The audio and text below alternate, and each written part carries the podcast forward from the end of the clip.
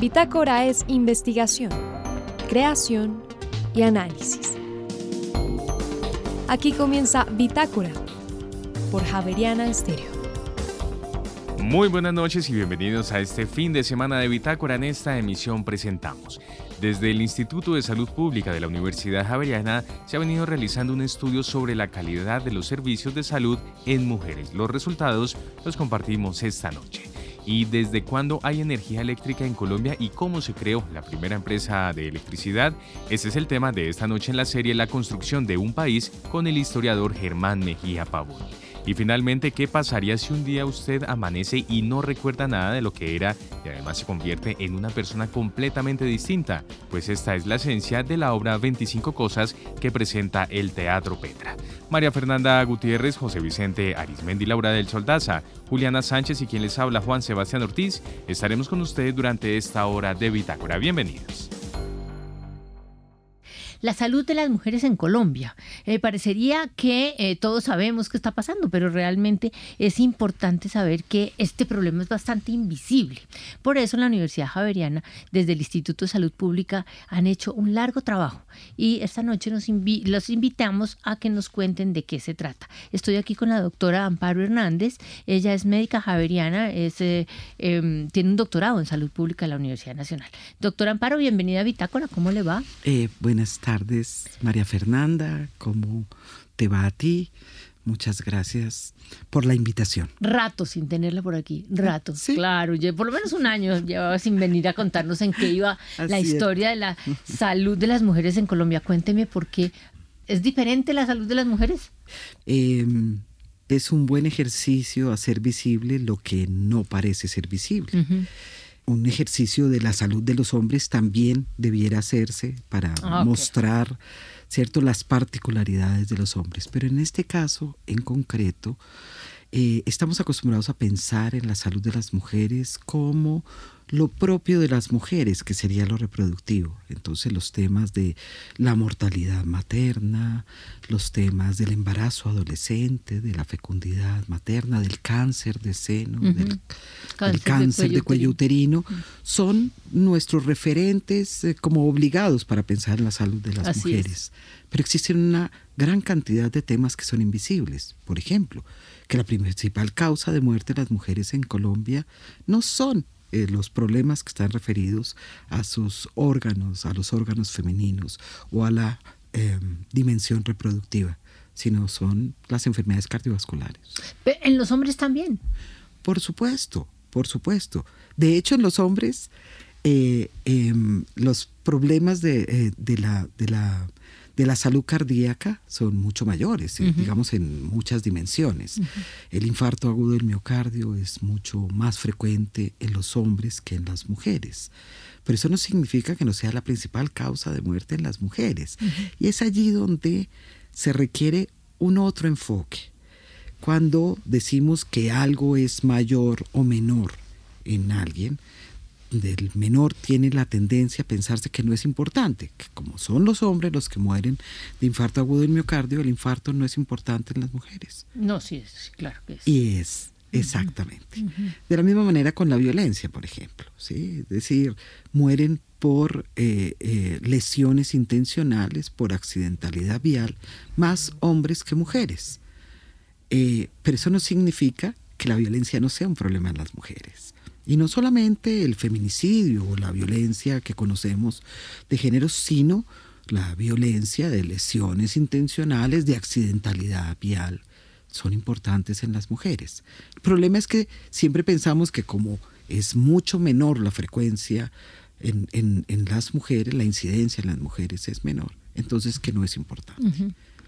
Entonces ustedes eh, organizan un super proyecto eh, para estudiar la salud de las mujeres. ¿Cómo se estudia eso? Bueno, em, eso de, de, un superproyecto. Realmente, este es un proyecto financiado por la Vicerrectoría de Investigación que se hace en el marco de de las em, convocatorias que hace la Vicerrectoría de Investigación para profesores que han terminado su doctorado. Sí, es un proyecto, es una convocatoria pequeña. Es una convocatoria muy pequeña.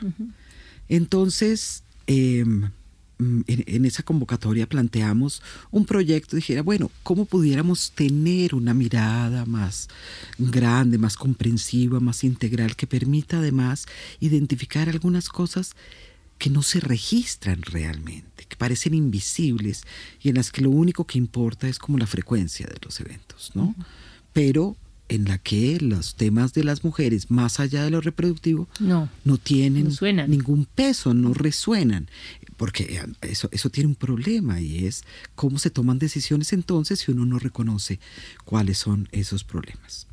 Entonces planteamos un trabajo para mirar algunos datos de morbilidad, de mortalidad y de acceso y uso de servicios.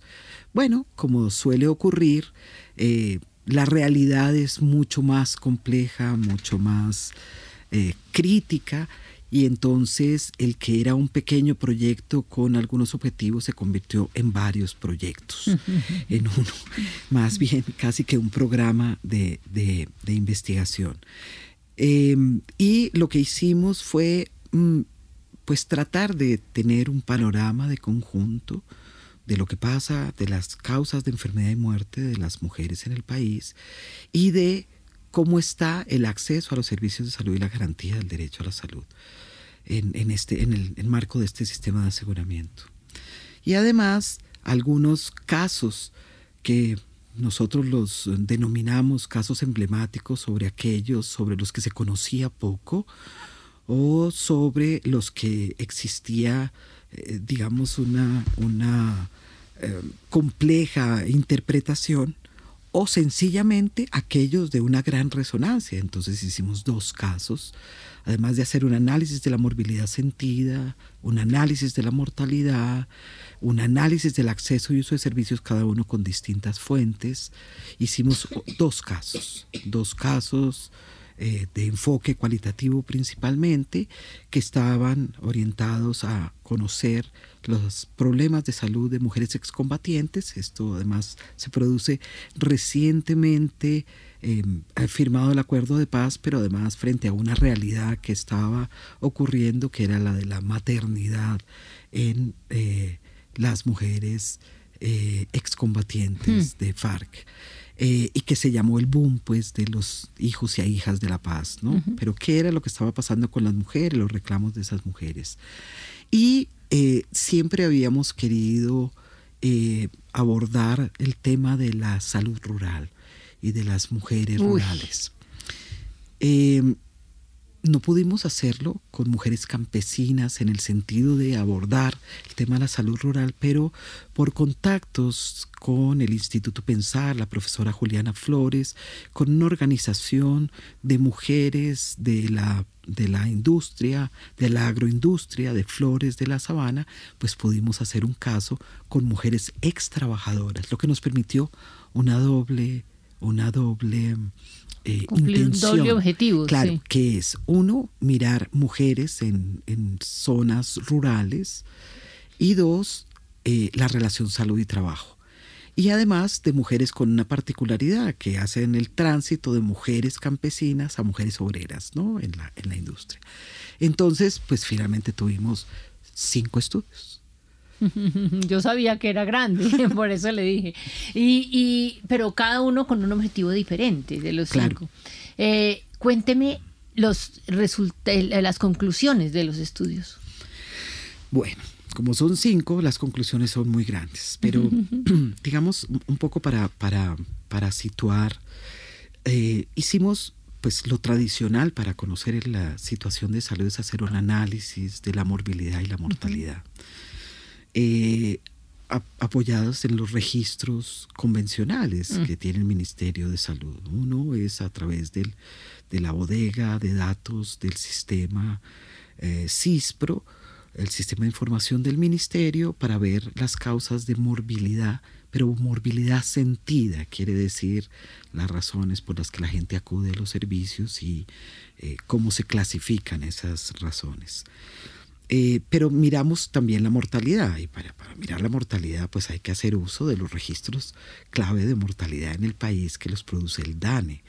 Entonces hicimos un estudio de la mortalidad de las mujeres em, con datos del DANE e hicimos un estudio sobre el acceso y uso de servicios de salud del que la fuente principal todavía en el país sigue siendo la encuesta de calidad de vida.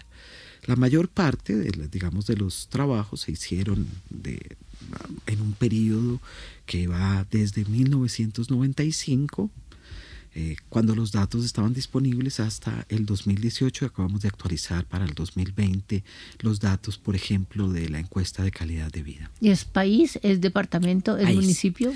País. La deuda es esa. Mm. La deuda es una estratificación por departamento, una estratificación por otros. Importantísimo. Pero por ahora es una imagen, una imagen general, una imagen que no permite encontrar ni las diferencias ni las desigualdades que existen. Entonces lo que hicimos fue tomar una decisión metodológica em, que tal vez es, pues, digamos, la principal apuesta, que es tomar a las mujeres como universo. Todas. Las mujeres es todo lo que hay. Exacto. Y todas las mujeres como universo, no en comparación con los hombres, aun cuando hay comparaciones. Pero por este no era el objetivo de acá. Sino la idea era poder revelar cuáles son los problemas de los que se enferman y se mueren las mujeres. Pero también cuál es su forma de relación con el sector salud, es decir, cómo se insertan en el sector salud. Entonces ahí hay varios resultados.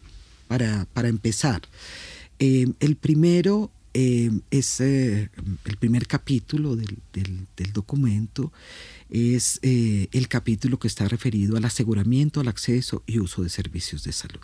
¿Tienen? sí, sí, claro, claro. Sin embargo, existen algunas, algunos hallazgos que son preocupantes, pero que también alertan sobre la naturaleza del sistema y sobre la necesidad de Mm, incorporar un enfoque, diferenciar un enfoque de género en, las, en los datos. ¿Por qué? ¿Por qué? Eh, por ejemplo, es claro que el país ha alcanzado unas coberturas del aseguramiento muy grandes, ¿cierto?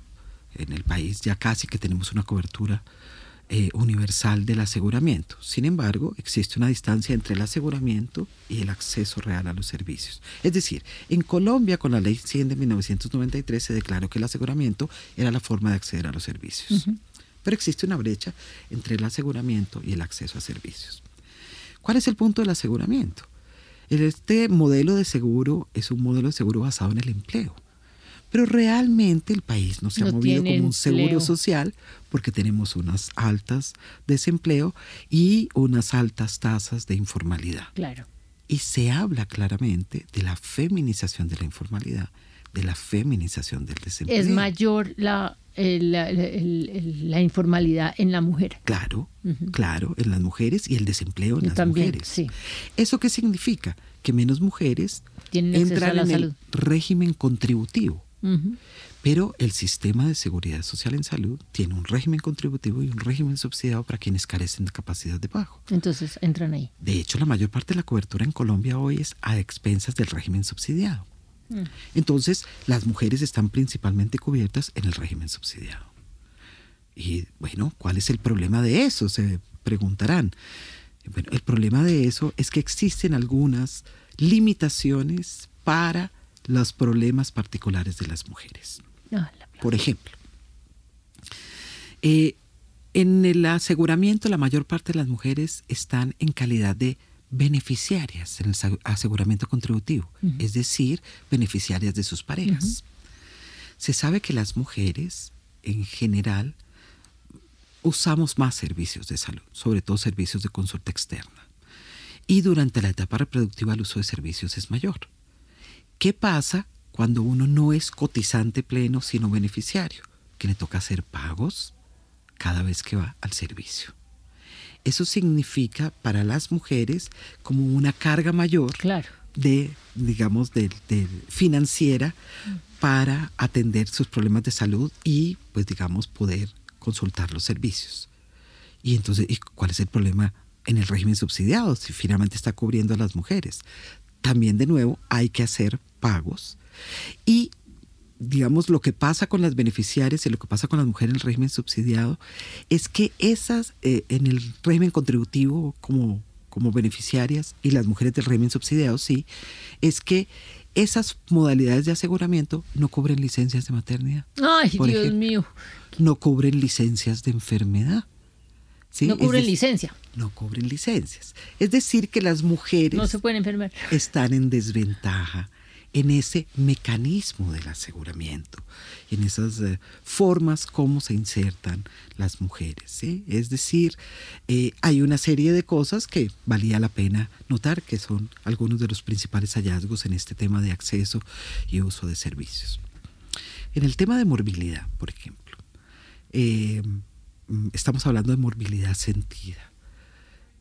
Es significativo que el perfil al que estamos acostumbrados de que las mujeres mueren de cáncer de seno, de cáncer de cuello uterino o que se mueren durante el parto, sigue siendo un problema, evidentemente. El cáncer de mama ha aumentado de manera eh, muy impresionante, según los datos, y sobre todo en mujeres cada vez más jóvenes, lo cual tiene un problema porque el sistema de aseguramiento supone que hay unas pruebas de tamizaje que se hacen en mujeres a partir de cierta edad.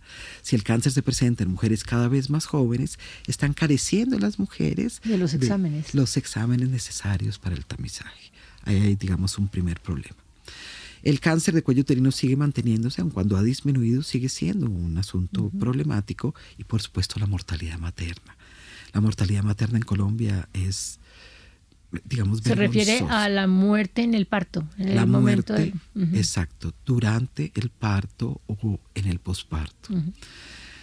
Eh, sigue siendo, digamos, mm, un, un, tema muy preocupante, sobre todo porque la mayor parte de la mortalidad es evitable. Entonces, ese sigue siendo un problema, pero esos son las causas principales de la morbilidad de las mujeres en el país. No. No se, mueren por lo mismo que los hombres. La enfermedad cardiovascular.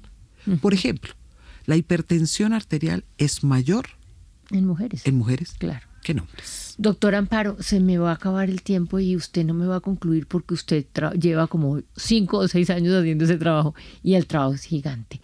Deme un, un dato final para yo dejarla y invitarla otro día que terminemos. Un dato final. Necesitamos incorporar una perspectiva que no reduzca a las mujeres a su biología o a lo que entendemos como su biología. ¿Cierto? Es decir, que no haya sesgos en contra de las mujeres. Las mujeres no podemos ser víctimas de nuestros cuerpos y con eso desconocer graves problemas como las enfermedades inmunológicas, mm. como las enfermedades metabólicas, que son muy críticas en las mujeres.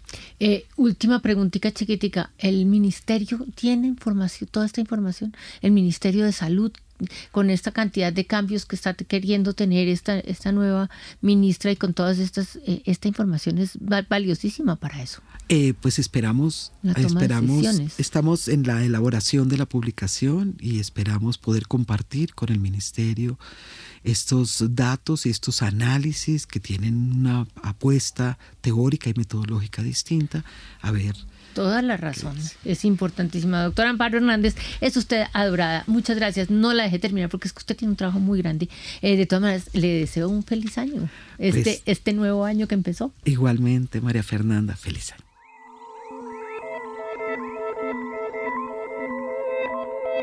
Y ahora en Bitácora, una muestra de la música sin fronteras de Javerian Estéreo. País Colombia. Intérprete Bomba Estéreo. Canción Agua Salá. Ya regresamos.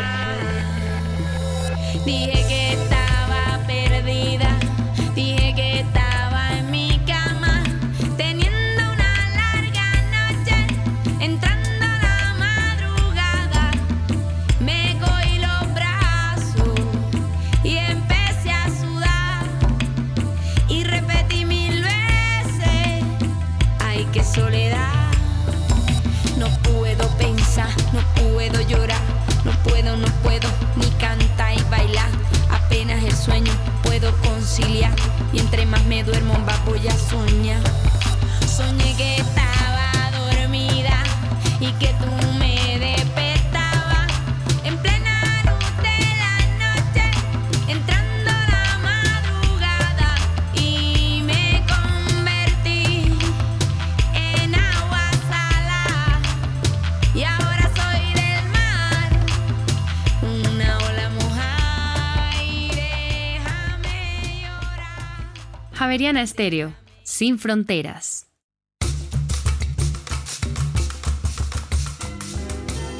La historia de la primera compañía de energía eléctrica en Colombia. ¿Desde cuándo hay electricidad en este país? Es el capítulo de, eh, de hoy en La construcción de un país, una serie con el historiador Germán Mejía Pavoni que todas las semanas presentamos en Bitácora.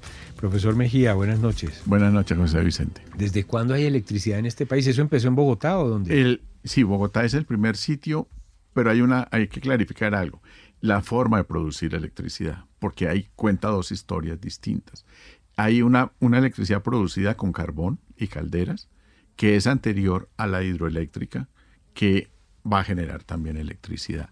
El gran desarrollo urbano de la electricidad va a depender de la hidroeléctrica, pero la primera empresa que ilumina las calles de Bogotá la produjo con calderas a vapor en Bogotá. Las Y- calderas a vapor son más pequeñas, Sí, necesitan claro. carbón. Y necesitan carbón y funciona con carbón, con carbón mineral. El problema en Bogotá es que quiere un alumbrado público eléctrico, va a tener unas personas que se comprometen a desarrollarlo. El Estado colombiano y el de la ciudad contrata con estas personas y se da forma a la primera empresa de, de alumbrado público de Bogotá. Y se constituye y empieza a funcionar desde 1886. Esa empresa funciona con carbón es electricidad, son estos famosos faroles que tuvo la ciudad de arco voltaico y tiene un- una doble necesidad de, de carbón para mover el vapor con el que estas calderas producen electricidad o los aparatos estos que producen electricidad, los generadores de electricidad, en fin, que los va a mover el vapor, pero el arco voltaico es también carbón. Entonces, hacer el- lo que es el foco que está en la calle va a necesitar de, de estos carbones. Y ese va a ser la primera aparición de la electricidad en la ciudad pero va a estar supeditada a la abundancia y la calidad del carbón. Claro, Germán, es que escuchándolo hay que caer en cuenta que mm, la electricidad domiciliaria se va a demorar porque costaba muchísimo dinero. Entonces, el primer cliente era la ciudad. La ciudad y, y le va a contratar no sé cuántos focos, es que tampoco es una, una cosa lo suficiente para que la empresa exista, pero lo, lo mínimo que pueda utilizar. el- Tampoco es que el- estuviera en toda la ciudad No, iluminada, no, no, no, en no. el centro. Y no, lo que hoy llamamos, lo que pasa es que lo que hoy llamamos el centro era toda la ciudad en esos momentos. Entonces, porque la noción de centro depende de cuando se expande la ciudad, cuando se extiende, eso va a ser en el siglo XX. Pero no era, digamos, era de la plaza, ya si era la plaza de Bolívar y la carrera séptima y algunas calles aledañas, lo que se va a alumbrar. en- Pero esa en esos empresa se quebró. Y esa empresa se quiebra sobre todo por el problema del carbón. Por supuesto, va a atravesar la guerra de los mil días y todas estas inestabilidades, pero siendo realistas, el gran problema es el carbón. O sea, si Además, la- porque el carbón no está por aquí, había que traerlo de dónde. había que traerlo. eh, Los grandes proveedores de, de carbón para la ciudad van a estar hacia el lado de, de- hacia el norte, de Zipaquirá hacia Ubaté, que es la zona que Causa por ahí. Claro. Es más, creo que alguna vez lo, lo mencionamos en un programa, ese carbón se va a traer en unos planchones a vapor por el río Bogotá. Y había un puerto en Soacha.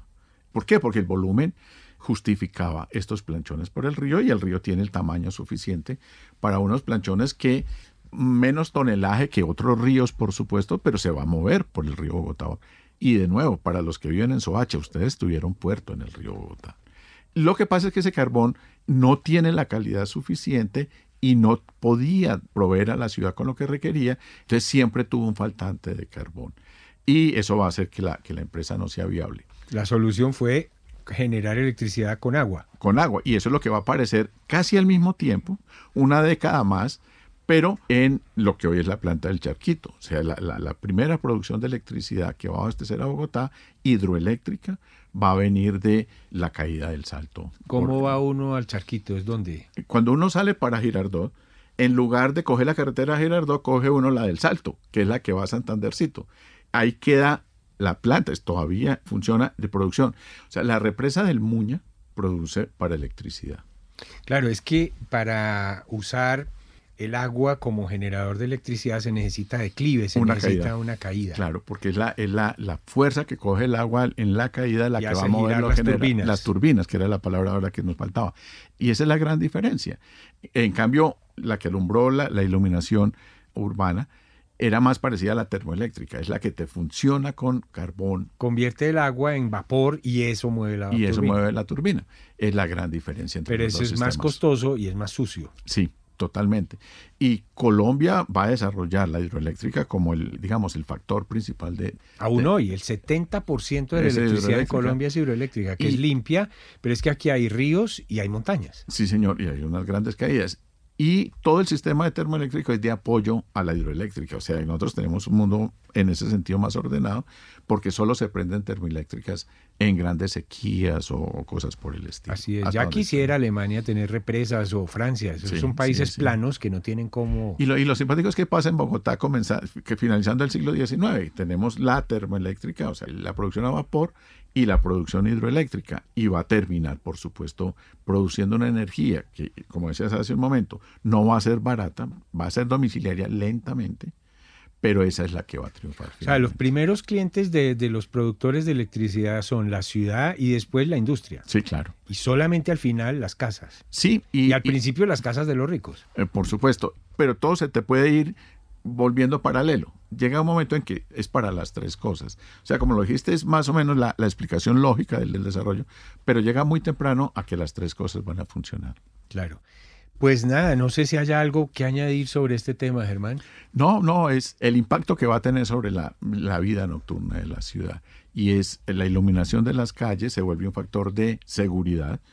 Hablábamos en un programa anterior de la policía, esta policía va a tener las calles alumbradas y a su vez va a permitir que la gente no se reduzca en sus casas, no se, no se meta a sus casas temprano y se acaba la vida nocturna, entonces empiezan a aparecer restaurantes, bares, cafeterías que entrado el siglo XX se van a volver generales. Ah, pero Germán, la, la aparición de la electricidad en las ciudades es algo que deslumbra y hay muchas anécdotas de la Sí, gente que por la primera vez que vio la electricidad no lo podía creer. Ah, no, claro. Se conoce más con la, la que llegó con el charquito, que es la energía eléctrica de hidroeléctrica.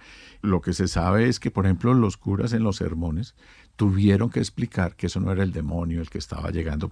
Yo todavía no entiendo cómo es que llega la energía a la casa, pero, pero que había una explicación racional para eso y que no tenía nada que ver con, con lo demoníaco. Sí, eso era asombroso. No, claro, y es que Misterioso. misterioso. Y es que aún hoy en día uno prende, mueve un switch y, y se prende un bombillo, uno dice, por más que sea racional, ahí hay unos elementos que están jugando. Y yo creo que 100 años o 120, 30 años atrás, eso era mucho más de lo que nosotros estamos familiarizados. Así es, la aparición de la electricidad en Colombia, eh, específicamente en Bogotá, el capítulo de hoy en la construcción de un país con Germán Mejía Pavoni. Profesor, hasta la próxima. José Vicente, un gusto.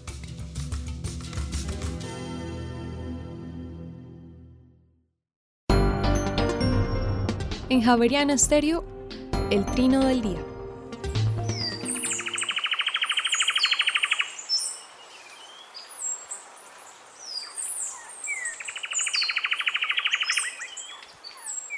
Escuchamos al cucarachero sepia, que mide unos 17 centímetros y tiene el plumaje marrón oscuro con garganta blancuzca y marcado barrado oscuro en las plumas del vuelo y la cola. Algunos individuos, posiblemente viejos, tienen plumas blancas en la cara. Vive en grupo hasta de 7 miembros y cría sus polluelos cooperativamente. Las que oímos son grabaciones realizadas en Caldas, Risaralda y Nariño, El trino del cucarachero sepia forma parte del Banco de Sonidos de Aves Colombianas recopilado por el Instituto von Humboldt y la Universidad de Cornell.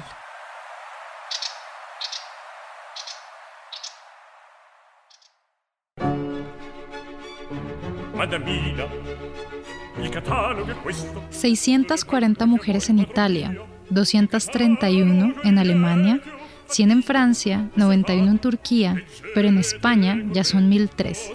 El área que estamos escuchando en este momento es la voz de Leporello, el sirviente del mítico Don Giovanni, enumerando la lista de mujeres que ha conquistado su amo. Don Giovanni cuenta la historia de Don Juan, uno de los personajes arquetípicos más populares de la literatura, principalmente española, pero universal. Esta ópera es la historia de Don Giovanni, un hombre cruel, libertino y estafador que intenta conquistar a todas las mujeres con las que se cruza, independientemente de si éstas están casadas o si esto puede traerles problemas. Al inicio de la ópera lo encontramos intentando seducir a doña Ana, la hija del comendador, y cuando el comendador llega a desafiarlo para ayudar a su hija a escapar, don Giovanni lo asesina y aquí comienza una historia de engaños, estafas y seducción. Sin embargo, aunque parece que don Giovanni siempre logra zafarse de la justicia, lo que no sabe es que al final, luego de un montón de peripecias, será el mismo comendador quien lo arrastre con él a lo más profundo del infierno. El área que estamos escuchando en este momento, Madamina, el catálogo ecuesto, que traduce Señorita, el catálogo es este, sucede al inicio de la historia, cuando una de las mujeres a las que don Giovanni ha intentado seducir, doña Elvira, se encuentra con el sirviente de don Giovanni, Leporello, y este intenta desanimarla de seguir con su enamoramiento, haciéndole un recuento a la mujer sobre todas las amantes y las conquistas de su amo. En el texto del área se puede escuchar bastante claro. Sus conquistas incluyen 640 en Italia, 231 en Alemania, 100 en Francia, 91 en Turquía y en España ya van 1003. Algo bastante peculiar de esta área es que invierte el orden original de las áreas del siglo XIX. Originalmente, estas áreas se podrían dividir en dos partes, la cavatina y la cabaleta. La cavatina, que va de primeras, inicia el área con una sección lenta, de carácter más simple y dulce, mientras que en la cabaleta, que es la sección que le sigue, encontramos una intensificación de las emociones, la velocidad, el ritmo, los ornamentos y el virtuosismo. Casi como si pudiésemos partir el área en dos partes, donde la primera es mucho más suave y pausada que la segunda. En esta área de Don Giovanni estas dos partes se invierten. El área inicia rápido y luego en la segunda parte se asienta en un tempo mucho más pausado y lento. También tengo que mencionarles que a pesar de que es una forma muy ingeniosa de parte de Mozart y de Da Ponte, que fue su libretista para esta obra, para desarrollar el personaje de Don Giovanni, esta idea de un área solo para hablar de las conquistas del Don Juan ya se había hecho antes, ocho meses antes, de hecho, en otra ópera compuesta por Giuseppe Casaniga llamada Don Giovanni Tenorio, en donde el sirviente Don Giovanni, que en esta versión se llama Pasquariello, también enumera y explica las conquistas de su amo. A pesar de estas similitudes, tenemos que reconocer que ambas son obras espectaculares en sí mismas. Y es que realmente no es de extrañar que existan dos obras tan similares en el repertorio operático. Lo que sucede es que Don Giovanni en realidad está basado en Don Juan, un personaje arquetípico y de los más populares y utilizados en la literatura universal, que aparece por primera vez en dos obras del siglo XVII atribuidas a Tirso de Molina, llamadas Tan largo me lo fiáis y El burlador de Sevilla, Don Juan, o bueno, un Don Juan, es un joven seductor y osado que no respeta ninguna ley divina ni humana y se puede encontrar constantemente a lo largo de la historia en la literatura con autores como Molière, Pushkin, Lord Byron y José Zorrilla, entre muchos otros. Por lo que con esto los dejo con la versión de Don Juan de Mozart y el catálogo de sus conquistas, Madamina el catálogo ecuesto de la ópera Don Giovanni. Mi nombre es Manuela E. Aguirre y esto es Ópera Viva. Madamina, il catalogo è questo, delle belle che amò il padron mio, un catalogo gli è che ho fatt'io. Osservate, leggete con me, osservate, leggete con me. In Italia 640 in la magna 231 cento in Francia e Turchia non ancora mai in Spagna mai in Spagna son già mille tre mille tre mille tre. Fra queste contadine Cameriere cittadine Fan contesse baronesse Marchesane, principesse E madame italiana D'ogni forma, d'ogni età D'ogni forma, d'ogni età. In Italia 640 In Lamagna 231 Cento in Francia, in Turchia, non ma, ma, ma,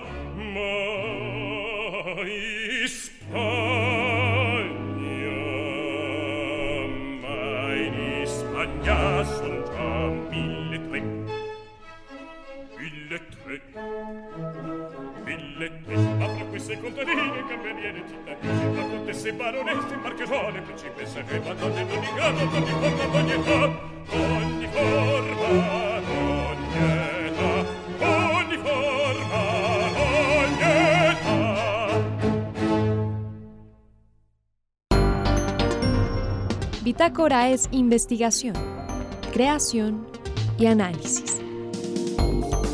Bitácora. De lunes a jueves de 8 a 9 de la noche por Javeriana Stereo.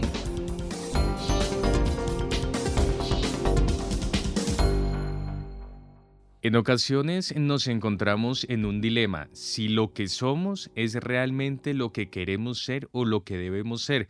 Pues eh, esa es parte de la esencia de una obra de teatro que ya se estrenó aquí en Bogotá y que va a estar eh, en presentación y va a estar en función hasta el próximo mes de febrero. Se trata de la obra 25 Cosas y esta noche hemos querido invitar a Fabio Rubiano, quien es el director del Teatro Petra y además es el director y dramaturgo de esta obra 25 Cosas. Fabio, muy buenas noches y bienvenido a esta emisión de Bitácora. Feliz 2023. Muchísimas gracias. Así empezamos el año muy bien.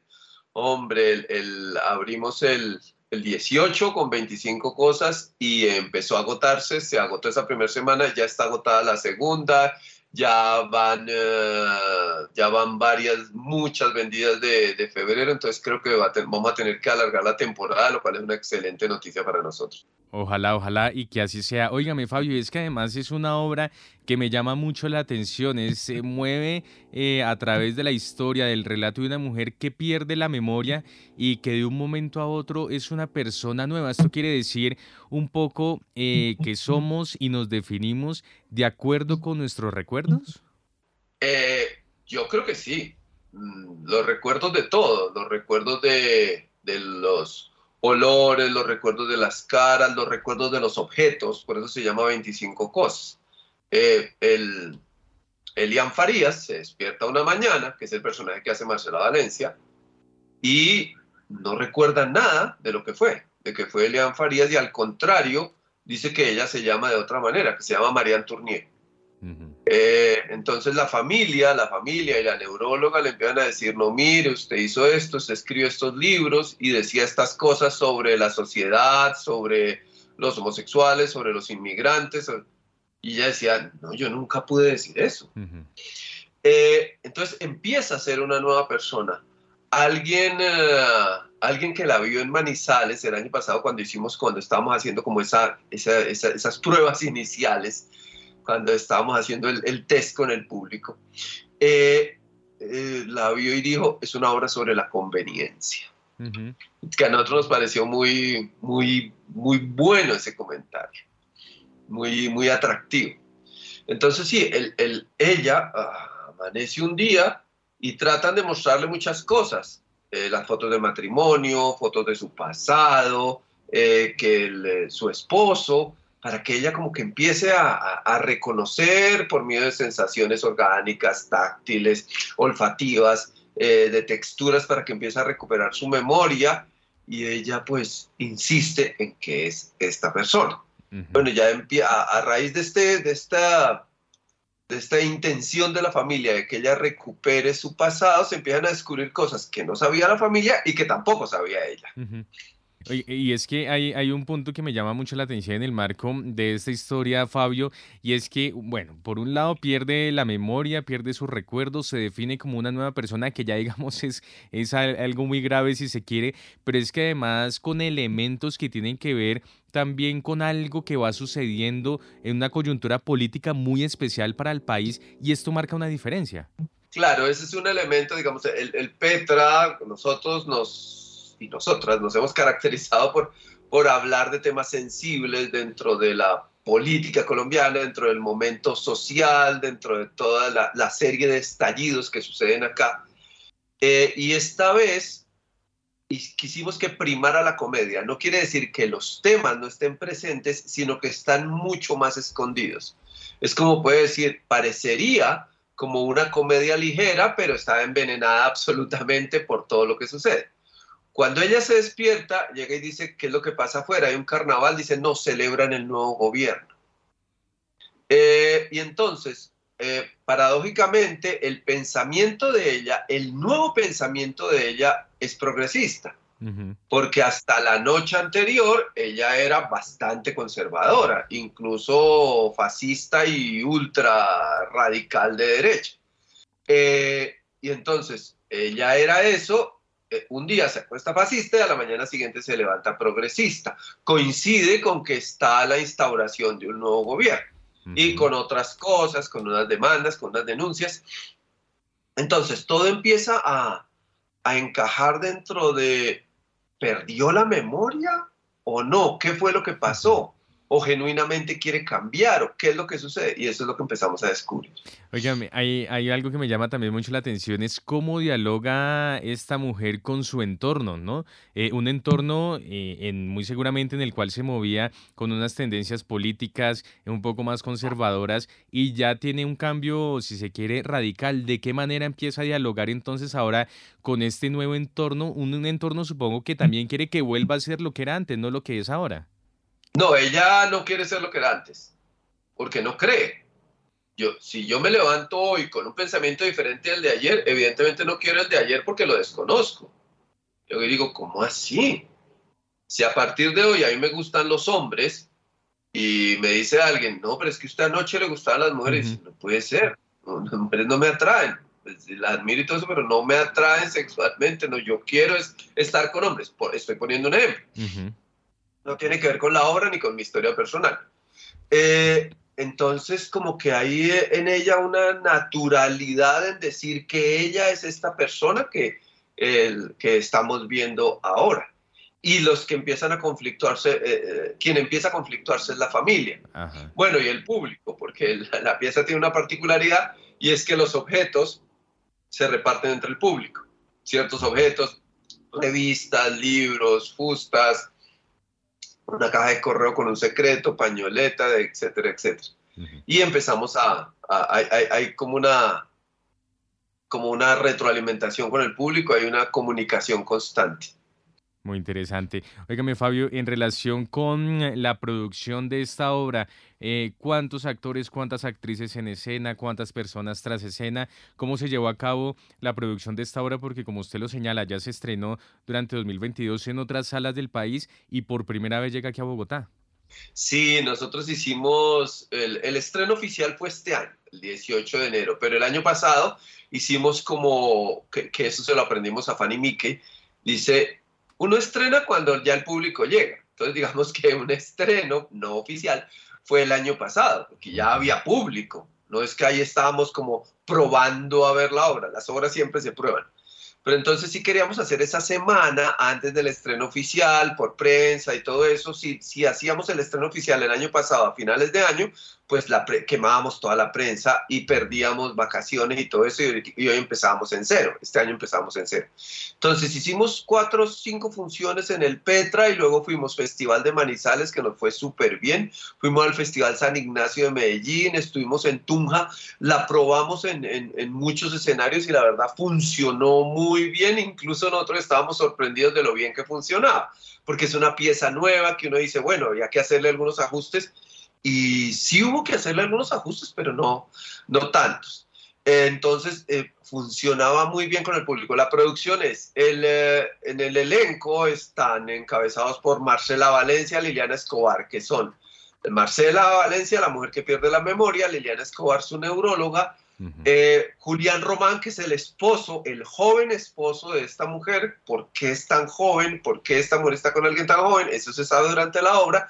Y Jack Tugmanian, que es un primo, que es el primo, que es el que viene de visita a la casa, eh, que es por un poco tiempo, dos años.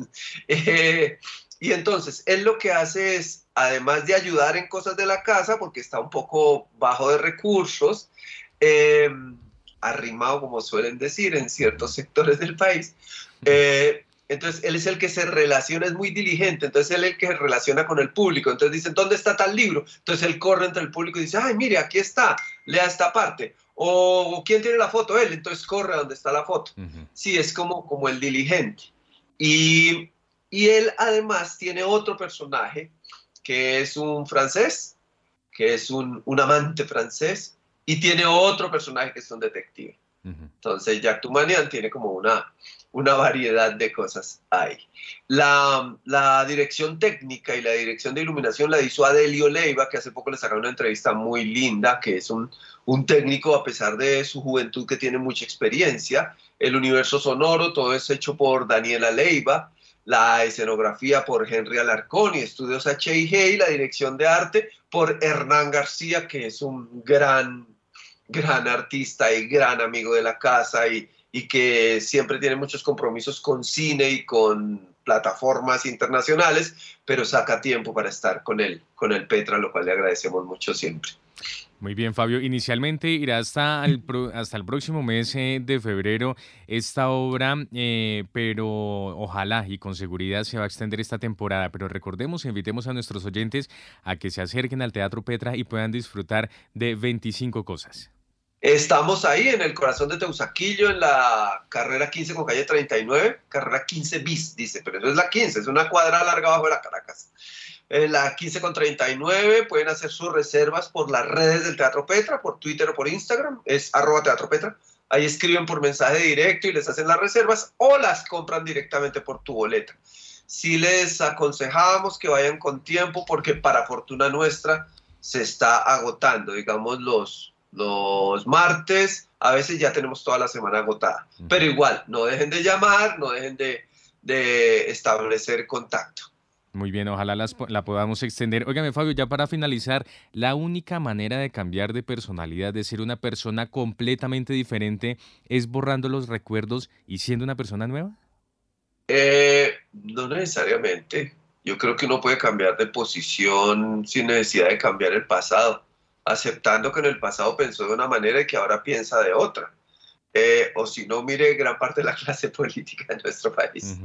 No, hablando en serio, sí es un ejemplo, pero hablando en serio, uno, yo no pienso en este momento igual que como pensaba cuando tenía 25 años.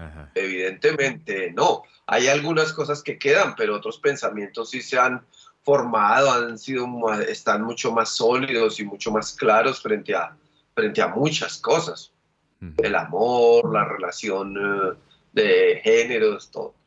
Perfecto. Pues muy bien, Fabio Rubiano, director del Teatro Petra y además director y dramaturgo de la obra de esta comedia 25 Cosas. Muchas gracias por haber estado con nosotros esta noche en Bitácora. Siempre bienvenido a Javeriana Estéreo y como siempre decimos, nos vemos en el teatro. Nos vemos en el teatro. Y antes de finalizar esta emisión de Bitácora, les tenemos 13 recomendaciones culturales para que ustedes se programen con nosotros durante este fin de semana. Iniciamos nuestra agenda con la presentación en de Colectivo de Fuego. Este es un grupo de artistas independientes colombianas que impulsa proyectos de artes escénicas del cuerpo y la imagen con un enfoque social. Esta presentación se realiza en el marco de la edición número 14 del Festival Centro, que va desde hoy y hasta el próximo domingo 27 de enero. Mañana a las 4 de la tarde en City U, en el centro de la ciudad. Por otro lado, este sábado 28 de enero se realizará el performance Activaciones. Su eje central es la presencia física de los cuerpos de los artistas. Serán intervenciones musicales, literarias, audiovisuales y también plásticas este sábado desde las 3 de la tarde en el Mapa Teatro.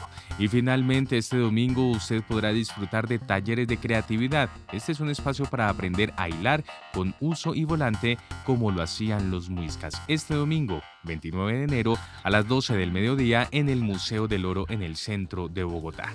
Y así llegamos entonces al final de esta emisión de Bitácora. Ustedes muchas gracias por haber estado con nosotros. Los invitamos a que continúen en Javeriana Estéreo. Ya llega una nueva entrega de la serie 50 vidas y a continuación Luis Fernando Rondón y Rock 91.9. Que tengan todos ustedes un feliz fin de semana.